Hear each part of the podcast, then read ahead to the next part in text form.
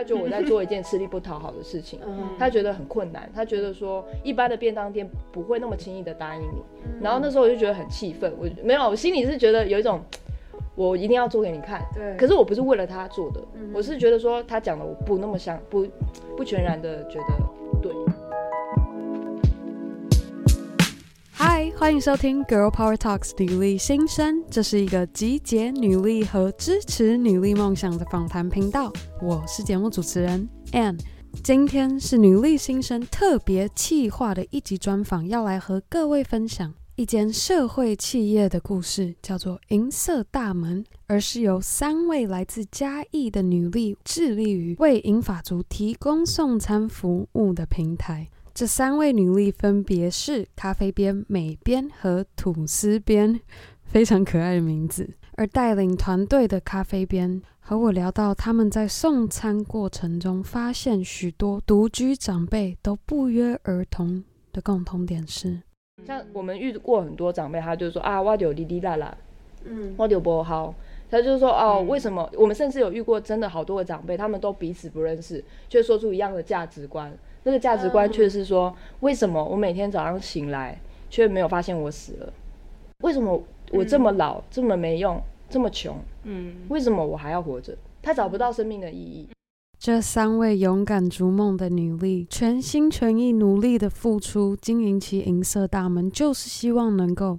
帮助到台湾各个角落独居孤独的长辈们，能够有健康的饮食和温暖的爱。那在故事开始之前，我想要和各位分享一个惊喜的消息，是我刚刚又上了银色大门啧啧募资平台的专业，发现原先募资三十万台币金额的目标，今天的金额显示已经来到两百三十六趴，也就是台币。七十一万多的资金要帮助银色大门三位女力执行这个为银发族送餐资源整合的平台。咖啡边、美边和吐司边，我想要在这里给你们一个大大的拥抱，你们真的非常棒。好，那我就废话不多说，我们赶快来听听银色大门的故事吧。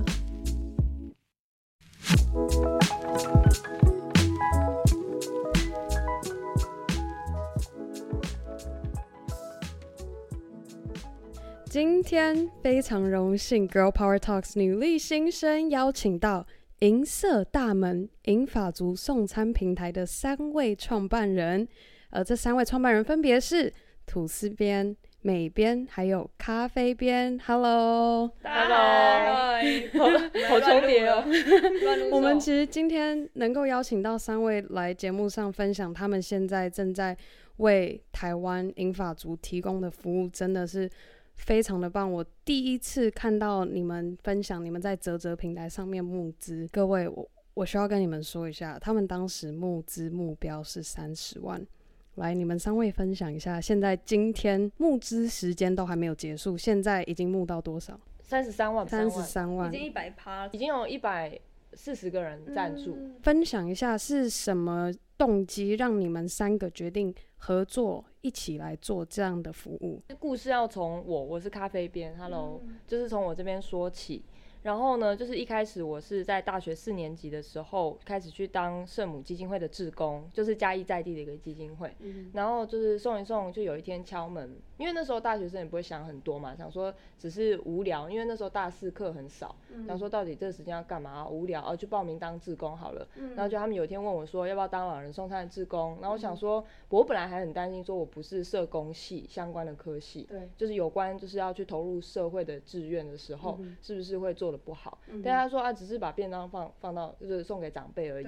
那我就觉得那那有什么难的，就是骑机车而已啊。嗯、那我就就是答应了这件事情。那就却有一天我敲门的时候，那就有一个阿云嘛，他就是昏迷。那时候我不知道他是刚昏迷，但是我知道说，哎、欸，为什么昨天我送便当还挂在门口？嗯、对。那我就问隔壁邻居，因为邻居也在看我在外面探头探脑的。对。然后他，因为他很清楚，他们住很久了嘛，他就知道说，哎、欸。阿嬷的三轮车还在外面，那他一定没有出门，然后他就带我到另外一个窗口看，就是长辈休息的地方。然后我们就敲窗户跟敲门叫他，大声叫都没有回应，那我们就马上联系救护车，然后还有社工，而且他一个人独居嘛，如果当天我们晚了一步，或者是没有叫救护车的话，很有可能会造成憾事。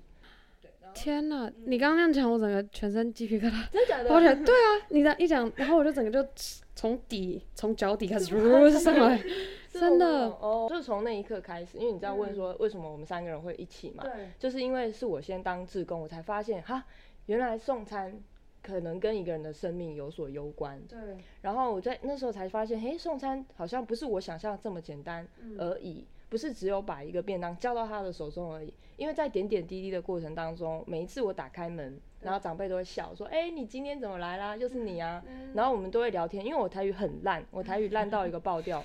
但是我就是比手画脚，然后他们就觉得我很可爱，那我也觉得他们很可爱。嗯、我反而透过送餐这个过程中，我回去可以去反思我到底跟我的自己的阿公阿妈的关系是怎样。因为在还没有做送餐之前，我都跟他们很不熟。对。那反而是开始做老人送餐之后，我才开始反思我自己跟家庭。的长辈的关系，对，那这是也是个人成长的部分。那最后也是在送餐的过程中，发现这些志工很难找，应该说不是难找，是基金会的人常常会拜托我，就是请我去找找看大学生有没有愿意送餐的。其实我还蛮容易就找到，因为我们都有那个自己的社团嘛，大学生社团。那但是这些基金会的人，他们可能有太多的业务。他们可能要做一些居家服务，做沐浴车，嗯、然后还有什么什么，嗯、他们一个两个人可能要管整个嘉义市，所以他忙到他找不到志工，但其实是有方法的，嗯、透过网络的连接的方式。那我就发现，哎、欸，我们是不是可以去分担这些基金会或者是协会的一个问题？嗯、因为他们往往都是。呃，在单打独斗，比方说像嘉义市的那个基金会，他做得很好。对。但是如果说问他南投有没有可以帮忙，他就说不行，没办法，因为我们现在业务没办法扩张到那样子的地区。所以就是台湾有很多很好的基金会跟协会，可是他们都各自在做他们该地区的，所以导致就是当跨区域的时候就没有人去帮忙了。嗯，对对。然后所以纵观这些，而且再加上如果是以商业的模式去思考的话。其实现在是老年老高龄化的社会，嗯、那二零二六年又是超高龄化的社会，也就是我们现在台湾的老年人口比率就是已经来到了十四趴，甚至嘉义县部分地区已经来到十五趴。就是一百个人当中已经有十五个人都是，对对对，是长辈。那之后，那是以六十五岁以上吗？对，六十五岁六十五岁以上叫做长辈。那所以就是说，这个趋势会越来越高，而且现在子女就是甚至年轻人，他到其他的发达比较发达城市去工作的几率也会提升。所以意味着他在家乡的父母，就是家中的爷爷奶奶，就是不容易能够就是很就近照顾。所以就是基于这样的立场，我就决定，哎，我就跟美编，因为我跟美编是大学同学。对，虽然是不同系所的，但是我们认识。然后，然后我就跟他讲，我想要做这些，那他也觉得很棒，很有意义，就想要支持。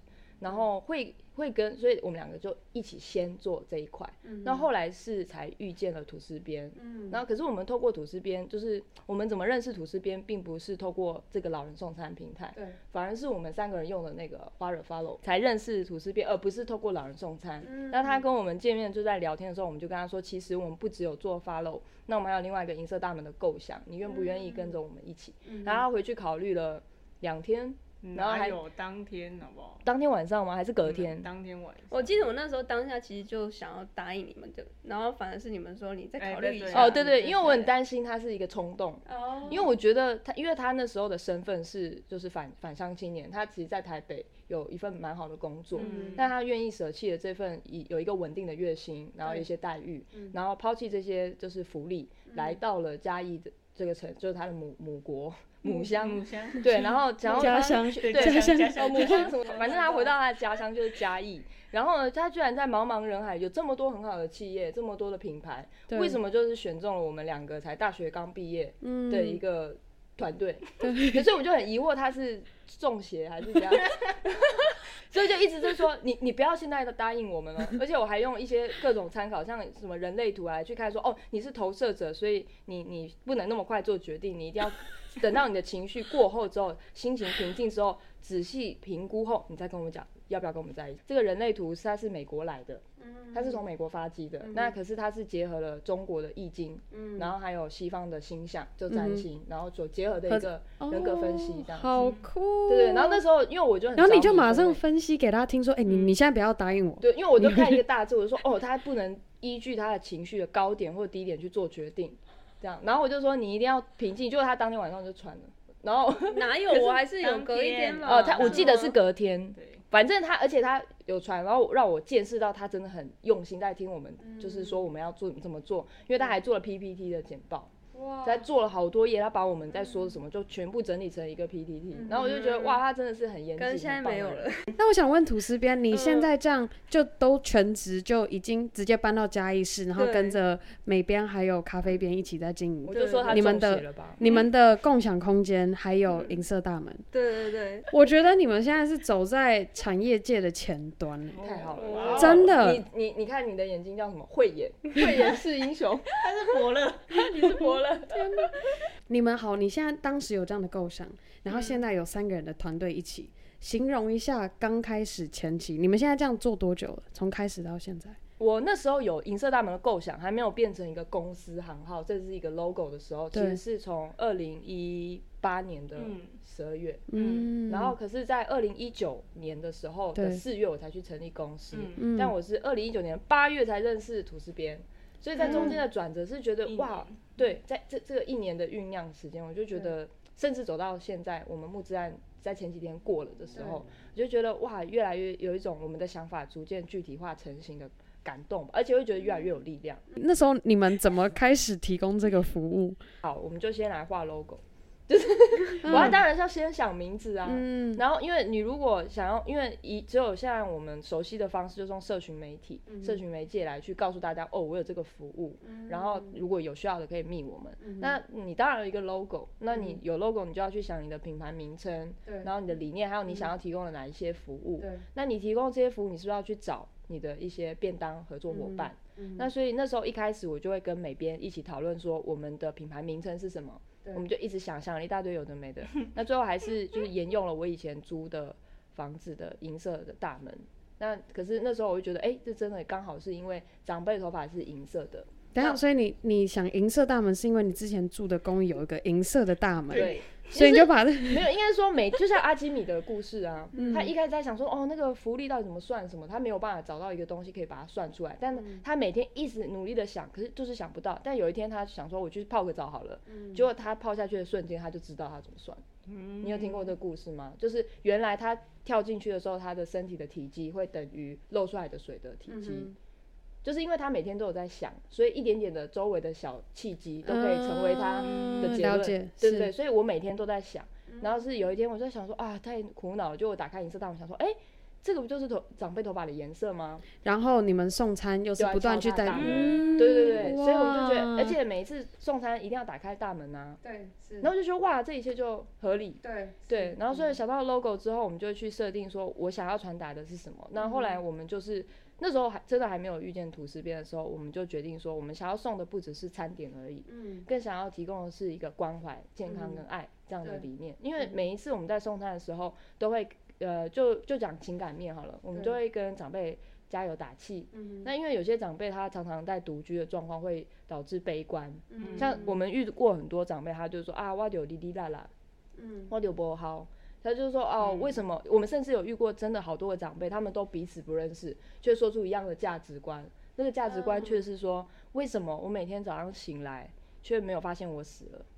哈，嗯，就是这样，因为他就是觉得为什么我这么老，这么没用，这么穷，嗯，为什么我还要活着？他找不到生命的意义，嗯，所以这时候我们在送餐的时候，他就会用用他的言语或者是他的表情跟肢体来透露他的悲观的时候，虽然我们没有办法像心理学系啊，或者是这么专业的给予什么辅导或者是建制都没办法，但至少我们可以陪他聊天，至少我们给他一份健康的便当，至少我们陪伴了他，嗯，而且给他一些笑，因为我们有时候听不懂就会笑嘛。然后他们觉得我们很白痴，就说哦，进来笑人哦，对，台语都对，不要动，对，像像明雄有一个桂花嘛，那他像我前几天又去找他嘛，在送餐的时候找他，然后跟他聊天，然后因为我想要表达我的一些话语，但表达不出来，所以我讲的很烂。然后他反而笑得很开心，他说我从来没有看过讲台语这么烂的，对，他说啊，现在哦不好了，现在年轻人哦都有阿内啦什么之类，就是他会调侃我，但是我不会觉得怎样，因为这反而让他笑，这可能是他一天唯一的笑容，跟我没有关系，他唯一的乐趣就是来取笑你的台语。嗯、所以后来就是 logo 跟一些我们的理念弄好之后，我就打电话问嘉义市的所有的便当店，我说我要做这件事情，我要针对长辈提供。一个比较健康的餐点，嗯、然后你愿不愿意在大致上可以跟我配合？因为不可能所有你的餐点都跟我完全的变成完全克制化，对对，不然这个价格会变得很高，或者是负荷不了。所以我就是说一直一直打，我大概打了这个吐司边不知道，我大概打了可能全家一次的便当店都打，真的，我每天都在打电话，天，然后每天都被拒绝，然后直到有一天我在 FB，就是而且我还就渗透所有嘉义的那种。各种奇怪的社团，嘉义大小事、嘉义新鲜人、嘉义绿豆大小事，然后什么什么嘉义打工什么，全部都加，然后全部都在里面发文，直到我的赞数都越来越少。但是有一天我就看到，真的、啊，我越封锁，我越 po 就是越没有人按赞。嗯，但是幸好我加入社团，有一天我看到一个便当店，它叫翠自然健康餐，就是翠自然健康水煮风味餐这样，然后它就有 po 文。他 po 文就说：“哎、欸，我们的便当呢是就是少盐少油，然后很健康，再加一试。嗯”后我就马上打电话跟他讲，然后他就说很好啊，因为我本来也有在定期做公益，那老板娘很阿萨里，然后我就那天就去找，然后我就那天终于谈成，他说这没问题。因为我本来就有在做一些就是针对老人或者是其他小孩的关怀，所以你要跟我配合可以，因为他会愿意配合，真的是很好的一件事情。因为他对外的便当，你也知道，现在水煮健康餐一个都可能一百九，最低九十嘛，就是可能到一百五都有，甚至有一百八的。但他愿意一个便当店给我们的进货价配合价叫五十块钱。对。所以根本就是给我们成本价，他是没有赚的。嗯，对，所以就是在因为跟其他的便当店，他们没有听过我这个品牌，想说我是诈骗集团，为什么要答应跟我的合作？对，所以应该说我尝试了所有的努力之后，找到了合作便当店，这项服务就可以开始了。对，哇，对，所以就是。所以你那是成立公司之前吗？已经之后了。哦，已经成立了公司，因为我然后才开始找。对，就是成立，就是公司的登记的行号。嗯。然后那一切也都是靠我们，我跟美编还有就是要一直想办法去问很多前辈。嗯。其实，在前面的部署前面，我还是有请教一些创业的前辈。嗯。像我有认识一个在基隆的八斗鸭友善餐厅的老板，那他就是他他，因为他是我的前辈嘛。而且他有很成功的创业经验，像是他现在有百大伴手礼是那个阿里棒棒的飞鱼软香肠，嗯、然后所以我就觉得他很厉害，我当然会请教他嘛。那但是他却没那么看好，他觉得我在做一件吃力不讨好的事情，嗯、他觉得很困难，他觉得说一般的便当店不会那么轻易的答应你。嗯、然后那时候我就觉得很气愤，我没有，我心里是觉得有一种我一定要做给你看，对可是我不是为了他做的，嗯、我是觉得说他讲的我不那么相不不全然的觉得对。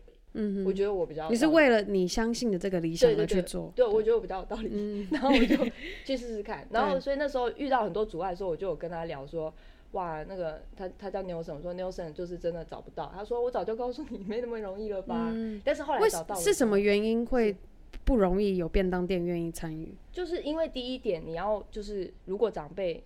就是比方说我的餐餐饮店，它本来就是 for 大众的。对那今天如果银发长辈跟你说，我我之后什么菜可能要调整什么，他就觉得很麻烦。嗯、再来就是我们的量不一定多嘛，嗯、人家便当店可能会比较倾向大量的，比方说一个办公室一起统一订，一次就五。五份便当以上才起送，嗯嗯嗯、但是我们可能只有一个两个，因为我们初期，其实直到现在，我们有很多便当店的合作都只有一个长辈而已，嗯、在慢慢扩散。可是这个慢慢扩散对他们来讲是一个成本，对，不知道等到什么时候你才会有大量的订单，对对。那所以他就觉得很烦，为了你一个便当、两个便当，还有那种不知道什么时候会有大量的便当，嗯、还要跟你谈合约。还要跟你去听这些你的理念，嗯，这是不容易的。所以等于是说，今天你去找合作的这些便当店，都需要针对你提出这个长辈的需求。好比，假如说他可能对哪一个食材过敏，对，那他这个便当就不能有这个成分，对，或者是说他今天有糖尿病，对，那什么样的料理方式他就不可以吃到这样的菜，对，就是其实是。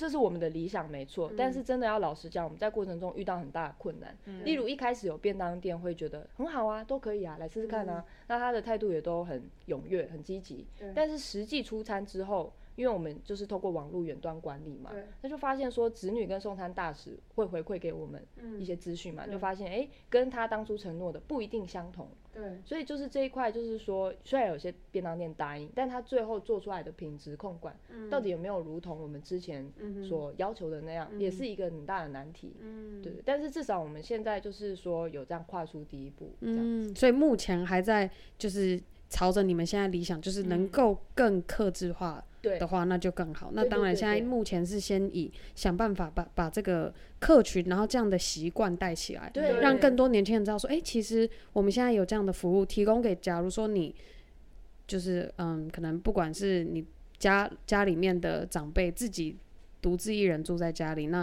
他们又需要这样的送餐服务。那就有办法可以直接找到你们。对，这是我真的，您理解很正确。因为就是说，真的现在只能大致上，比方说我牛不吃，嗯，鱼不吃，或者是对我对茄子吃素还是吃荤？吃素吃荤，然后或者说饭可不可以多一点？可是不能多太多了，就是说尽量多一点。那糖尿病我们就饭量减半，或者是什么东西不要。那因为我们现在有跟嘉医师的一个营养师，就是说之后会更加精准，就是更深入的配合。之前他跟我们的配合的方式就是有一些弱势的长辈，我们营养师就跟我们一起去访视，就去直接到他家里去评估这个弱势长辈他的健康状况的营养状况，然后反馈给我们一些建议跟资讯之后，我们再跟餐饮店来讲。这是一个方式。那我们希望之后可以有更多多元的服务，比方说自费长辈，就是刚才你说的子女，他有经济能力，对，他帮长辈订餐，那就是他想说，哦，是阿嬷她一直血红素太少，怎么办？那这部分我们就会直接跟营养师讨论说，这个我们可以跟餐饮店去提升什么样的菜色，嗯、来去辅助他的健康。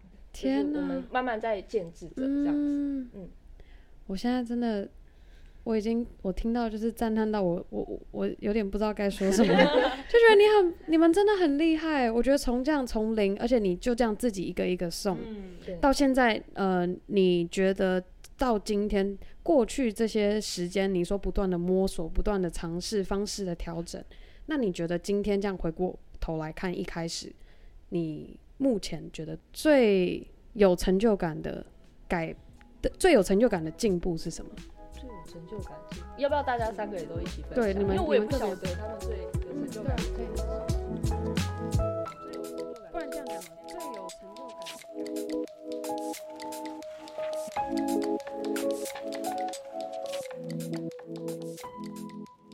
不知道收听到这篇的各位有没有和我一样十分的惊讶？没错，咖啡边和美边其实是大学同学。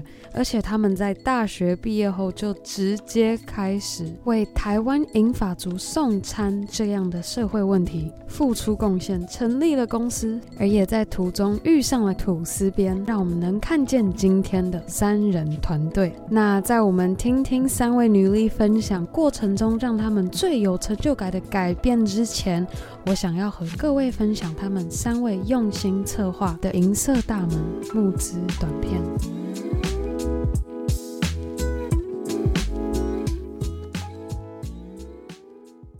嘉义是台湾目前老年人口比率最高的城市，在这个城市里，你有想过这些长辈的三餐是什么模样吗？我们曾经遇过一位独居长辈，餐桌上有一罐又一罐发霉的酱瓜。我们问他：“阿公，这些坏掉了，你怎么还没丢掉？”阿公说：“那是他的三餐，丢掉了要吃什么？”你也有想过，这个长辈很可能是你们家中的长辈吗？三餐因为身体不便，随意的准备，往往就是一个罐头配上一碗饭，或是一杯奶粉配燕麦。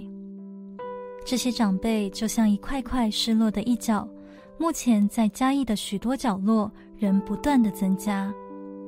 现在有越来越多基金会和民间团体。都在为这些长辈默默付出，让他们不再挨饿。然而，他们总是单打独斗，面临相似的问题，例如无法服务到其他区域，面临缺少志工，导致假日无法供餐，又或者因为经费来源不稳定，使得长辈无法得到稳定的餐食供应。银色大门发现这些问题，希望可以集结全台湾的力量，互相串联，成为一个送餐服务网。在这个送餐平台中，银色大门不只会担任送餐的角色，填补这些无法被帮助到的空缺，同时也会串联各个基金会的资源，帮助各基金会与民间团体的送餐服务更加完整。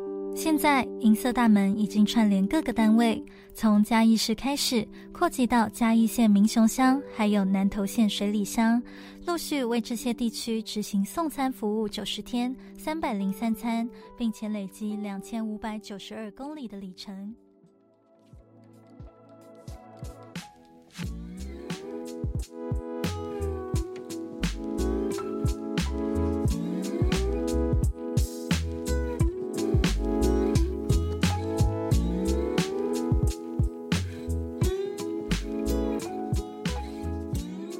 这个过程中，我们要成立一个公司行号嘛。一开始我跟咖啡边讨论的时候，可能设计 logo 还是什么，都是在我们的范围内，就是很简单。对，我们每天就是画啊，然后把它制图出来，然后就是这样看。可是当我们真的要成立公司行号的时候，我们发现哇，学校都没有教过哎，因为我们两个才刚毕业。嗯，然后想说哇，周而且周围人都是那些你知道吗？路人，呃呃，同温层的朋友，就他们每天可能就是 po 自拍啊，然后去健身房啊，你小心一点，哦，对对之类的，之类的，对，然后我们就没有人可以问起，然后我们根本就不知道如何成立，然后一就是一关一关克服，我觉得最现在最有感的成就感就是我们自己，我们克服了吗？没有，我们克服了我们自己的惰性吗？虽然现在还是很懒惰啦，但是我们至少克服了一些我们自己的。就我们都会通常，我遇到一件事情，我就想说，哦，没有那么简单，我就会、嗯、呃劝，有点像劝退咖啡边的的角色，嗯、我就讲才没有那么简单，你不要想的那么乐观。然后比如说像 Nelson 的事情，我就说，哎、欸，你看他是前辈，你要听听，然后怎么样，我就会一直这样子，就给他踩刹车。对对对，然后但是我们会一直磨合，一直磨合，然后到现在也实际真的有在做了，就觉得很棒。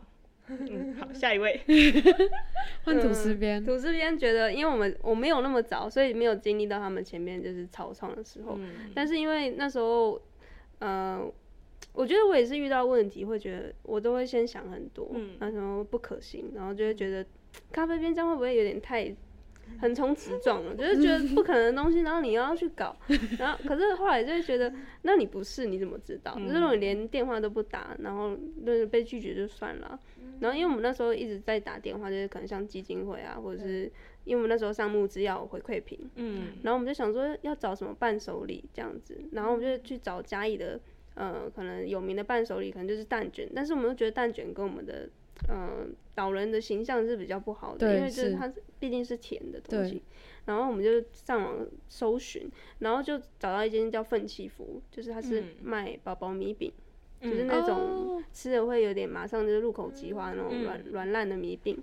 那我想说，哎、欸，这个很不错，因为他们就是老人家也可以吃，然后或者是如果他呃家里没有老人，或者他纯粹想要赞助的话，他们的受众其实是跟我们一样的，对，就是可能是小家庭这样子。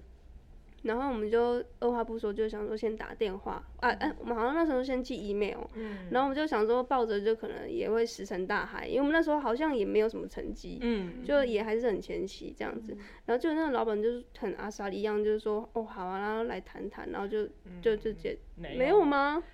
我们寄了两次 email 都没有回音，有吧？两次都没有，第三次我说我要来打电话，然后、哦、然后他又说转接，老板不在。第四次是你打电话，他说、嗯、哦有我有收到 email 什么，那要不要方便有一天来谈？嗯，就是说如果第二次，一一般我们遇到就是这种以为被拒绝的状况，就他没有回应的时候，你就会很沮丧，对，然后就想说啊算了，我们再找别间，或者就放弃。可是因为我就觉得那间店真的很好，我们一定要跟他合作，嗯、就一直打电话。哦，就是这边如果奉劝，就是现在就是有可能像求职潮，然后你今天很想要梦寐以求的公司，你可能去面试了，然后就。拿到无声卡，然后他们都不回应你。我觉得你可以也不要马上隔天就打电话去跟 人资说到底我上了没，也可能就是酝酿个两三天再打电话去问。我觉得说不定就会有意想不到的收获，就是说不定他就说哦哦好，那帮你问一下，然后可能就是就上了之类的。对，反正就是那一次我们就。呃，就是穷追不舍，锲而不舍，然后去找那个老板，嗯、然后就去谈，然后他们就非常喜欢我们，嗯、就是他觉得就是是嘉义人返乡，他自己也是，然后自己创业，他就觉得嘉义人，然后又年轻人在做老人的产业，他觉得很不容易，然后就是也很赞助我们，对，嗯、然后他也这就是有回馈品，有直接就是给我们一百二十份，是给回馈品直接赞助对对对，天哪，no。那咖啡边、哦，咖啡边，我刚才仔细想，我觉得其实所有的过程，每一次就是从零到一的，每一件事情都是零到一。对，就是比方说 logo，从我一个空想到变成一个有名字的一个品牌，叫银色大门。对。到哦，有想出了一个 slogan。对。然后到我们就是慢慢的建制官网，现在官网是我们自己架的。然后 Line Line 的官方 Line 上面的图文选单是我在今年过年亲戚在聊天的时候，我把它做出来的，就是因为他们在聊天，我真的觉得很无聊，我就 心里有一个热忱，心里有一个热忱就是要把它做出来，然后我就在他们的喧哗之中做出来，那那个也是零到一，很有成就感，然后包含现在的那个募资案也都很有成就感。今天来访谈也很有成就感，而且今天早上去的那个 电台，然后被采访，然后他就说：“哦，我是《人间福报》的主编啊，可能有机会，可以试试看，就帮你们刊登的一些。”小兴奋讯息，我都会觉得哇，这都是一个很有成就感。但是你刚刚问我说最有成就感，我觉得真的是有伙伴一起跟着我从零到一的过程。哇，你搞恭维嘞！真的没有，我不是哭一下。哎，我真的不是在讲 好话，因为我刚刚在想说，每一件事情都让我觉得很棒，因为每一件都都是零到一啊。像木之案，木之案我们修了多少遍？我们从去年的八月就说我们要上木之案，直到今年的二月我们才上。对啊。然后，而且还有，我们之前有收到一个南投的个案，嗯、那那时候我们才在专专研专研，就是专注在嘉义，就突然间有个南投寄过来邀请。对。那那时候我们如何是好？可是我们都已经放出了承诺，说全台湾的老人，我们都想要试试看，都想要帮助。嗯、那然后我们去了解，就是好，我们就先帮他打电话，嗯、结果发现说他在的那个南投水里乡，嗯、水里乡的市区有在提供送餐，嗯、但是没有做自费户的送餐，就是只有弱势长辈，就是当地公所只有这样。嗯那其他南投的旁边有一个基金会，叫做南投慈惠善行协会，嗯、那他们也做得很好，嗯、但是他们就只有在送吉吉普里那一带，那水里也只有送到市区而已。嗯、那我就问他说，呃，那可不可以一个配合？因为水里其实有一点范围，对那个长辈他住在水里市区以外的郊区，嗯、所以从市区骑车过去过去过去，他要骑个蝴蝶谷，你知道吗？就是有摊贩啊，天哪就山路。他、嗯、虽然看起来好像很近，但其实后来我们直接骑车从嘉义到南投去看那边的路线，才发现你们还亲自去勘察路，哇，超用心。对，我们因为我们真的很想要了解说，为什么他们有这样的需求。为什么当地都不去帮忙？嗯、为什么当地政府他们明明市区有在送，却不送那里？嗯、我们去了之后才知道，真的很遥远，嗯、路途很偏远。然后后来我们就就是 OK，我们就问基金会说，好，那可不可以跟你们做一个异业结盟？就是你们不是会送到市区吗？那我们再派送餐员从市区再送到那一个地方。对，再送到那里。然后他就说不行，因为他们现在的一些人力啊，没有办法跟我们现在只有一个、两个个案在那边去谈一个合作，这是一块。嗯、再来是他们觉得真的太远。那他一直讲太远太远，我们就不晓得什么是太远，嗯、所以我们才骑车过去。嗯、那我们骑车过去就发现真的很远，他要从市区这样骑蝴蝶山路，旁边真的有摊方，真的有摊方，然后要骑三四十分钟才到得了长辈的家，嗯、而且那个 Google 还不一定查得到，嗯、是我们这样一直绕来绕去迷路才找到。那那时候我在骑车的时候，我就在想说，如果未来有很多长辈。真的是都住在这样的偏乡，对。我愿不愿意继续做我这个品牌？嗯、因为那时候我们三个都有争执，就是说到底要不要放弃这个南投，要不要告诉家属说真的，我们承认我们现在能力不足，嗯、我们没有办法服务你，嗯、还是然后就是转变我们的商业模式策略，就是只先做一个在地生根。对可是那个就有点不符合我的构想，因为如果我先在地生根，那我不就是跟我之前遇到的嘉义的这些在地的基金会是一样的问题？他们没有办法服务到跨区嘛？那所以永远那些偏乡跟就是没有办法被服务到，就是要等哦，等大家去有一天募到一千万的车子，然后等一群人在那边盖一个厨房，但只是为了那三个长辈，那肯定机会是很少的。所以我就决定说，好，从那一刻下定决心，我们真的要好好的做。嗯，对。然后就是那时候我就觉得说，这个也是一个让我觉得很很惊心动魄的一个过程，因为我真的觉得那个过程也很好，因为最后我们真的成功没合到。哇，你怎么怎么办到的？你后来是？在水里乡，我们我们这边骑车绕嘛，发现哎、欸，其实他家里附近有一个一个火力站，嗯，那些长辈他们其实常在那里唱歌啊什么什么，嗯、然后我就发现，就我们就找就是去递名片啊，就是说哦，我们是谁？我们想要接到这个长辈的需求，我们想要问你们说这里有没有在做共餐？对，因为是这样，现在是长照二点零嘛，那其实也有越来越多的一些据点社区，他们有在做共餐，共餐就是邀请一堆长辈，他们可能走过来。这个祠堂，大家一起用餐，嗯、一起聊天，一起上课。嗯，那可是问题是，他还是没有办法解决到有些长辈走不出来。哦、那所以就是，嗯、而且或者是说，他距离有点远，即便他被归类在同一个社区，嗯、但他可能要走一两公里。对但是长辈就是走不出来。对，对，所以就是说我问他说：“那你既然你们已经有在煮餐了，嗯、你们愿不愿意再多煮一份？嗯，多煮两份，嗯、然后呢，我们付钱给你。”然后还有你们的，就是那些社工妈妈嘛，可不可以帮忙送？我们也要付车马费给你。嗯，他说当然好啊，因为他们本来就是邻里之间会互相照应。对。然后，但是那些都是自愿的、免费的。嗯。但是因为我们现在反而有付费给他们，他们会觉得比较稳定，而且他们多少是一点营收。对。而且就是他们当然就会很乐意。那所以我们就发现说，真的媒合是可行的，就是透过这种串联的方式，让没有送餐的地区是透过这样连接。就是结合在地有的资源，对然后去打开这个可以合作的机会。对，对然后我们再透过网站的方式来告诉其他地区的人们说，嗯、这边已经有一个新的服务了。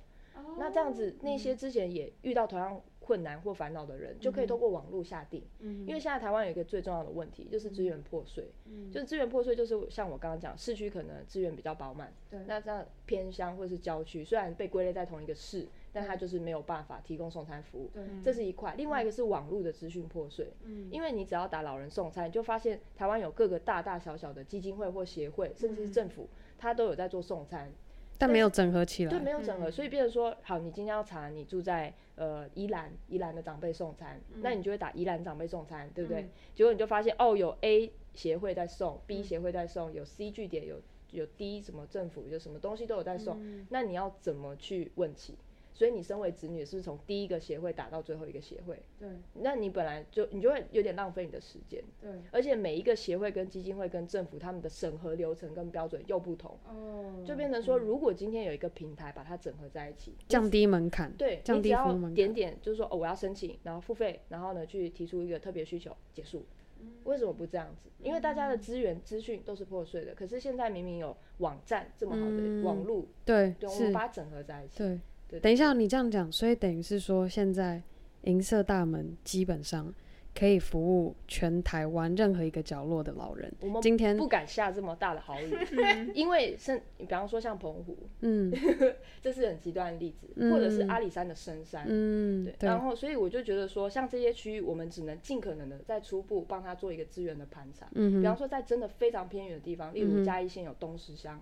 东石乡它是靠海的，嗯，那其实嘉义县的有一些地区是有一个特色，叫做幅员腹地很大。它虽然都叫做太保乡，都叫做东石乡，嗯，可是两点距离很远，那中间他们的城市跟城市之间的资源也很少，嗯，所以它能不能够成立，我们还是要评估。但是如果我们可以透过我们媒合的力量，我们就可以服务，嗯，对对。所以我觉得其实是你们其实绝对能够为。应该是说愿意为他们提供服务，而是、嗯、但是是从勘察开始。没错，对，就是如果今天有子女跟我们申请，嗯、我们第一步一定不是先跟他收费，一定是先跟他说，我们会先帮你调查这个地区有什么样的资源。嗯，如果已经有政府的，已经有基金会的，那我们就不会再重复。嗯，但是如果说这边是真的没有这些资源，来，我们来帮你想办法，我帮你看看附近有没有一些餐饮店、基金会或者协会愿意从零跟我们一起创造到一。那如果有的话，我们就可以确定有这些资源，你再考虑要不要跟我们收费，就是要不要付费给我们。嗯，对对对。天哪，我又是一个又是一个赞叹，而且我刚刚发现一件事情，嗯，就是咖啡边好像对台湾就是乡里邻这些地方都非常的清楚。你刚刚讲什么乡什么乡什么镇，我就嗯问他，嗯好，就我直接当做自己有转变。他说他以前是天龙人，就是他对于就是乡下，就是天龙人。之外就是南部，嗯，对桃园就是台南部。对，我没有，我以前觉得台北以下就是南部，真的，我我必须得说实话，我我其实我以前我都会讲说台中就南部啊，哎，我们今天要去南部玩，然后他们就会说，他们就会说，哦，你要去高雄吗？我说没有，台中啊，然后说在哪里是南部？会被骂，你知道吗？他现在会改了，你知道，就是 台中哪里是南部？对，真的会以为。对啊，我我也是。就是这样子，你也是被骂过来，对啊，到现到现在他就是他就现世报，就是现在台语讲得很烂，然后就被那些长辈嘲笑。但我觉得你们真的好棒哦！你们现在银色大门下一步的目标是什么？我们下一步目标呢是，就是因为我们公司一定要讲究生存，对，那生存的前提是我们可以去支付所有的应该付的成本，嗯、直接成本跟间接成本，嗯、那。最最简单的成本，我们去区分就是薪水。嗯，其实我们到现在三个人都没有薪水，都没有。天哪，啊、那你怎么过活？我们就是自己想办法兼职啊。哦，就可能打工或者接案子。你讲的真哦，像美编，美编他就每个假日，像像明天早上，他就要马上搭车回彰化，去去当画画老师。画室老师，然后像像那个吐司边，他就是财库就一直在烧，嗯，烧到没有看见的那一天为止。哦，不晓得，就是就是以前工作有存一些钱，对对对，然后现在吃老本，所以他就一天比一天焦虑，我们就会一天比一天就是就是昨天的那个状况，你的那个状况，对，所以他就会很慌张。但其实我们也是很慌张的，因为其实我跟美编是没有存款拿来烧的，嗯，所以我跟美编是就是得想办法，按我的收益哪里来，就是 follow 的空间租借的一些钱收入，嗯，对对对，所以其实我们是就是全力以赴在。相信我们的银色大门是可以给予我们未来，嗯、对对对，而且就是重点是好，这个支付是薪水的部分，那再来就是公司的基本成本，就是可能像网域费啊、嗯、杂支，还有我们每个月都会收到呃国税局的税单，对，还有健保费、劳健保，像昨天我们还在算劳健保跟劳退，嗯、我们甚至就是发现哇。光是要去支付这些费用，嗯，就是我们很大的压力。对，那我们现在总共台湾服务的长辈数量是二十位，那我们有计算过。如果要养活一个月，要养活我们这些所有的成本，我们必须达到两百个长辈，就是十倍的成长。嗯，每一天都要两百个长辈跟我们订餐，不管他每一天还是每个月，每天，这是我们的目标。天哪，嗯，那如果像是每天二十个长辈固定跟我们订餐嘛，那其实我们就是要再做十倍的努力，或者说十倍的成长，那我们才可以真的养活我们自己。所以这是我们的目标。那现在如果我们有听众听完你们分享，他想要为银色大门。他想要他怎样可以帮助到你们？他是就是有两种角色可以帮助到我们，嗯、一种是其实家里真的也没有需要帮助的长辈，但他觉得哎、嗯欸、我们在服务的弱势长辈，嗯、应该说这个问题前提是我们有服务两种长辈，嗯、但这些长辈都是需要送餐的。嗯、第一种是弱势长辈，嗯、那弱势长辈为什么我们还要送？嗯、就是因为这些基金会他可能送不到的地区，嗯、或者是说他们这个公司像是呃这个。协会、华山基金会、创世基金会还有仁安基金会都是同一个体系的，嗯、那他们都是有在做关怀，还有送物资。嗯、但是每一年的年末或者是一些特定特定的节庆，他们会做韩式。的就是请客，嗯，就是他们把一些弱势长辈收集在一起，然后呢，请他们吃饭，这样。集合在一起，对，收集在一起。他们是小人卡，小人物，因为我把他们看得很大，这样。好，开玩笑，我故意抓你语病而已。Sorry，Sorry，反正就请他们吃饭，但是这个毕竟不是每一天都有的事情，嗯，他可能是每一年一次，但是他有点像尾牙啦，对对对，尾牙，请一些弱势长辈来吃一个暖。这样子，那可是这个东西没有办法解决他每一天的需要。对。那所以华山基金会他们每一天，或他也不是每一天访视，因为他们有太多的个案要处理，太多的业务。对。所以他们可能每个月可能有几次一两次会去送物资，送米、面线或是罐头等等。但这些毕竟没有办法解决那些没办法自己煮餐的人的问题。那所以他们就会转借给我们，就说：哎，我有认识什么什么个案，他有这个送餐的需要。经过我们基金会的评估，他是低收、中低收。或者是他是经济边缘，对，经济边缘的意思就是他并没有符合低收或中低收，或者是身障，但是因为可能他子女有钱，但他们的家庭的关系不好，嗯，怎么都联系不到子女，所以他就没有钱，真的有很多这种状况。那所以像这种它就是叫经济边缘，因为它的法定的资格一直没有办法通过这些申请，对，可是他真的有需要，他有迫切的需要，那叫做经济边缘户。那这种我们。都是提供他免费的送餐服务，嗯、免费的便当，免费免费的送餐到府跟关怀。嗯、那这部分的经费就是大家可以去赞助的。嗯，那这些弱势长辈或者是我们，就是我们把经济边缘户还有这些需要帮助长辈，全部都叫做弱势长辈的话，嗯、那这些所有的经费都是。我们大概百分之九十的经费会拿来全数作为他们的服务，嗯、那剩下百分之十就是我们在过程中可能要做一些像营养师或者是我们的行政的处理费，嗯、所以你每一笔赞助我们弱势长辈的经费，百分之九十都会用在这些弱势长辈身上。嗯、那另外一块是自费户，呃，就是你家里真的有这个需求，嗯、你也评估说，哎、欸，对，长辈真的有这样的。想要，因为有些长辈真的就是很拒绝，他就说哦，我为什么要别人来送餐？那个我们也不勉强。重点是子女跟长辈双方都想要申请送餐的时候，也可以来跟我们咨询，就在我们的网站上面申请。所以，假如说今天女力新生想要给那个银色大门来推，就是想要来，就是表示我加一，我也想要支持你们的话，我只要上官网。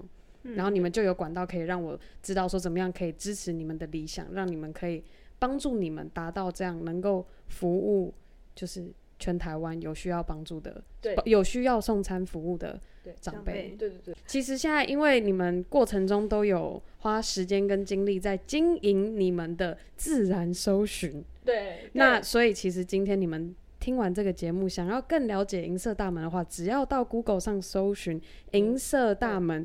第一个出现的网站就是银色大门的官网。对对，好，哎，太好了，我们真的很期待。你说现在一天服务二十位，对，三个月后、六个月后可能会来咨询一下。哎，那个银色大门现在你们进度如何啊？来来督促我们一下，鞭策一下是可以。好，好了，我不会那么我不会那么坏啊，但，就是关心一下，鞭打我们，怎么越讲越歪？我真的觉得你们三个真的好棒哦。嗯嗯，谢谢。其实其实真的每天都在吵架，每天都在吵架，刚刚才在吵而已啊。我我每天咖啡边，因为咖啡边的个性就是我我自己，我个性很火爆，然后又很不 耐烦，然后所以就很容易跟美编吵架。那美编嘴又很坏，他又会批评我，没有，他又给我很棒的指教。你看等一下要骂我。然后呢，像 因为吐司边他的时间观念跟我，我像跟我的观念就是很不一样，所以我们我我来猜，我来猜，就是吐司边一定是提前五分钟到，你可能大概十分钟后才到，没有十分钟还不一定到，有时候 没有啦，因为今天哦。不是，就是时间观 不一样啊。就是可能他打电话给，哎，你出门没啊？有了，路上路上，然后还在睡觉。或者说，哎，我可以跟你改约吗？这样子，真的，对啊。可是我我很努力在配合，就是去改进，但是就是就是常常会迟到。没关系，我觉得你们三个，我你们，因为我觉得每一个团队，像每一个公司都。他们的公司文化，嗯、那你们三个磨合出来，还有你们给银色大门设立的愿景，嗯、其实就是你们独一无二的公司文化，嗯、对啊，所以相信你们公司愿景，然后也很喜欢跟你们这样合作气氛的，我觉得就是就是你们的好伙伴。应该是说，我觉得每一次摩擦的过程中，你们又更认识彼此。嗯、其实就像情侣一样，嗯、你说有有有哪一对情侣不会吵架？嗯、对啊，嗯、对，所以我觉得这个是你们一定会越来越好。嗯、我们在这边祝福银色大门，可以可以。达到一天服务两百个长辈长长辈。的目标，对，这是我们的目标。这样。好，嗯，好，那今天非常感谢邀请到三位创办人来到 Girl Power Talks 女力新生，分享他们为台湾英法族长辈们提供的送餐服务。今天特别企划的专访内容就到这告一个段落，我们跟大家说拜拜，拜拜，拜拜。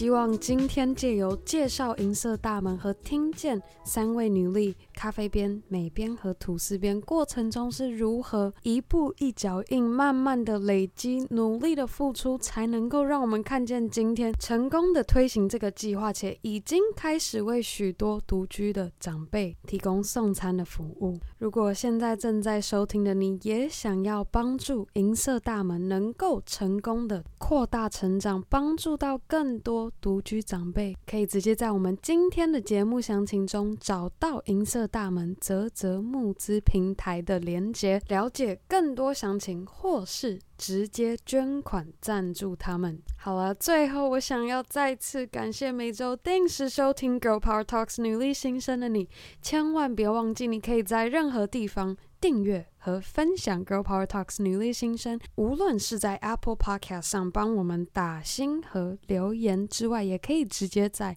IG 动态上标记 Girl Power Talks 的账号，让我可以认识你。更好的，也可以和你的好姐妹们分享 Girl Power Talks 女力新生，让我们一起分享女力精神。